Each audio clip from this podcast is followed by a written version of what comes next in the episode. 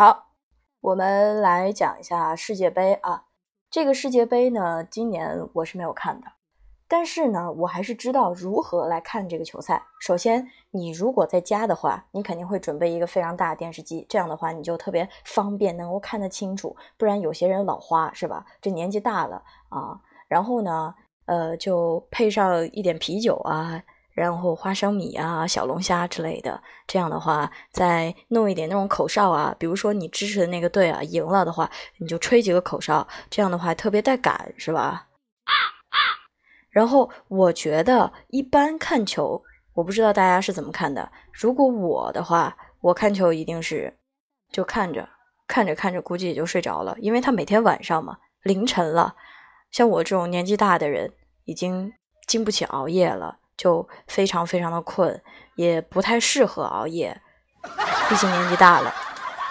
所以啊，就是希望大家在看球的时候，能够就即便是你支持的队输了，你也不要什么天台见啊、河里见啊、海里见的，对吧？这样对自己身体多不好，是吧？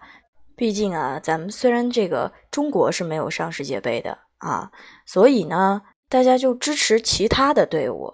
那支持其他的队伍，有的有有买球的呀，对吧？比如说我今天买了二十元球，第二天哎这个队赢了，完了之后呢就中了一百多，或者是甚至更多。那这样的话你肯定是开心的，对吧？但是你万一你突然哪一天你买多了，然后突然一下哎全输了，因为你买那个队是你之前一直看过来他都是赢的，可是今年他输了。对吧？就像那个呃，不是很火的那两个队吗？谁谁和谁来着？梅梅西和 C 罗吧？啊，对，就是他们两个，就是呃，怎么样了？我不太清楚，不太记得了。